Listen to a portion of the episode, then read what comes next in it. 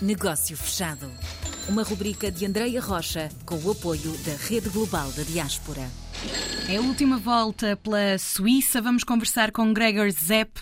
Vem aqui em representação da CCISP, que é como quem diz a Câmara Comercial da Indústria Suíça em Portugal que é o que temos vindo a falar, esta ligação e os negócios entre estes dois países. Olá, Gregor, bem-vindo. Olá, boa tarde, Andréia. Nasceu em 1987 esta associação e desde aí o que é que tem vindo a desenvolver? Qual é o trabalho?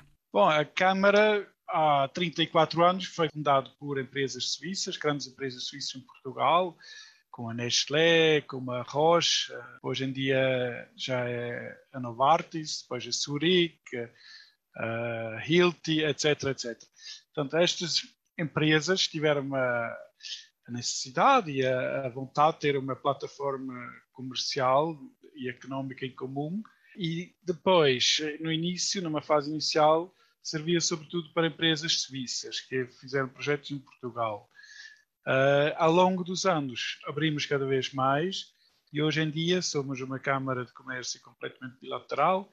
Uh, fazemos muitos serviços também para empresas portuguesas, embora as nossas instalações estejam na Embaixada da Suíça em Lisboa. Uhum. E hoje em dia a nossa missão, no fundo, é apoiar a troca comercial entre os dois países, apoiar tudo que é parcerias entre empresas dos dois países e constituir uma plataforma de negócios uh, também para eventos, para networking, as próprias funções de uma Câmara de Comércio. E nestes 34 anos, uh, o que é que mudou na percepção suíça em relação ao nosso país? Porque a imagem já não deve ser bem a mesma. Sim, a, a percepção, a, a imagem que Portugal hoje em dia tem na Suíça mudou bastante, porque na altura, bom, é, falou-se um bocado do, do país encostado mesmo no cantinho da Europa e, e Portugal saiu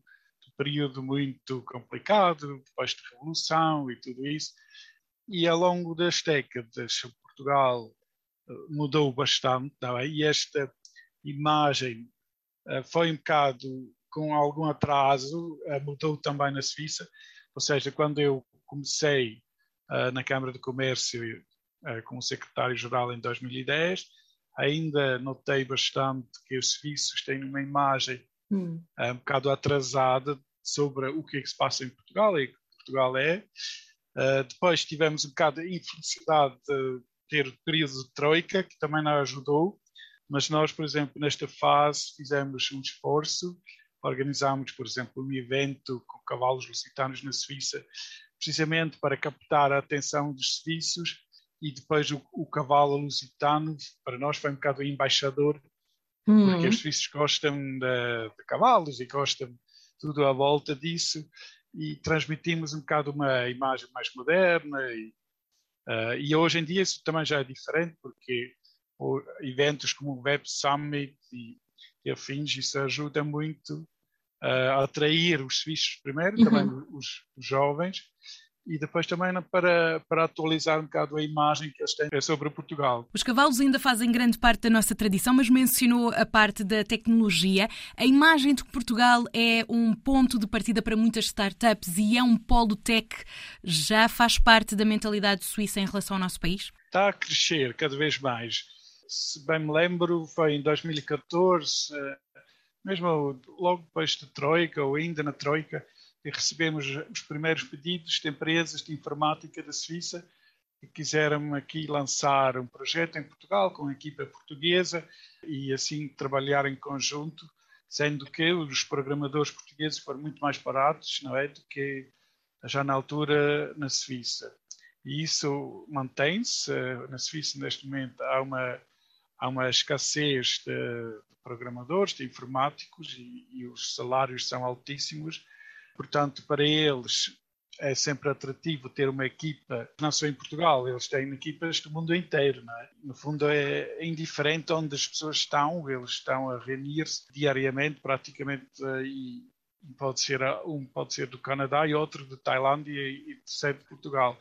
Portanto, eles funcionam assim. Só que a verdade é que Portugal não só tem o, o que nós já sabemos e um bocado uh, o argumento típico dos salários baixos, uhum. mas é mais do que isso. É, é também na atratividade do país, uh, a proximidade com a Suíça, a qualificação, sobretudo a qualificação das pessoas. Por exemplo, posso contar uma história também desta empresa. Eles fizeram sempre um torneio de xadrez e e pronto, é preciso ter alguma criatividade também, não é? No desenvolvimento do jogo. E os portugueses foram sempre fantásticos é, neste tipo de atividade mais social dentro da empresa.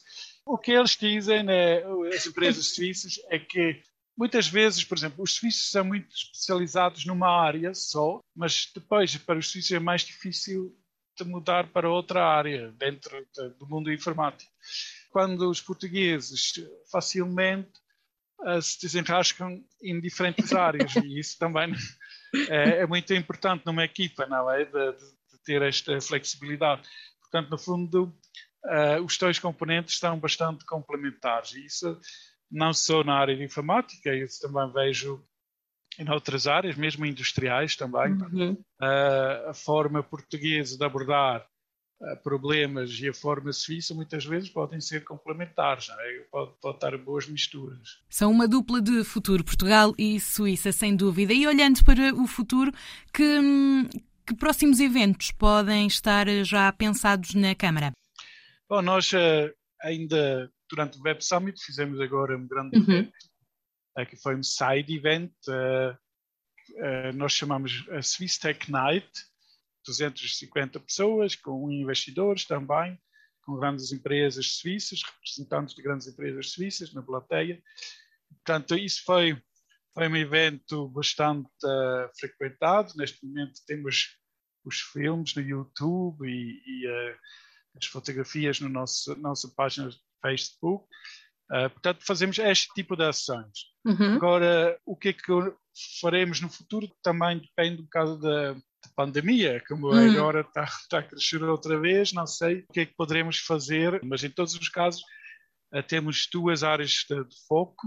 É, hum. Uma é realmente a sustentabilidade, é um dos fatores importantes, e outra é o mundo dos startups é, em geral, Portanto, não é só na área de sustentabilidade, mas há muitas outras áreas. É, MedTech, FinTech, InsurTech, todas aquelas palavras que agora utilizam para os segmentos dentro do mundo de startups onde as empresas se situam. Portanto, apoiar aqui empresas e pessoas com uma atitude proativa e com vontade de realmente concretizar novas ideias. Obrigada, Gregor, pela participação. Espero conversar consigo uma próxima vez. Com muito gosto. Muito obrigado, sim. Negócio fechado.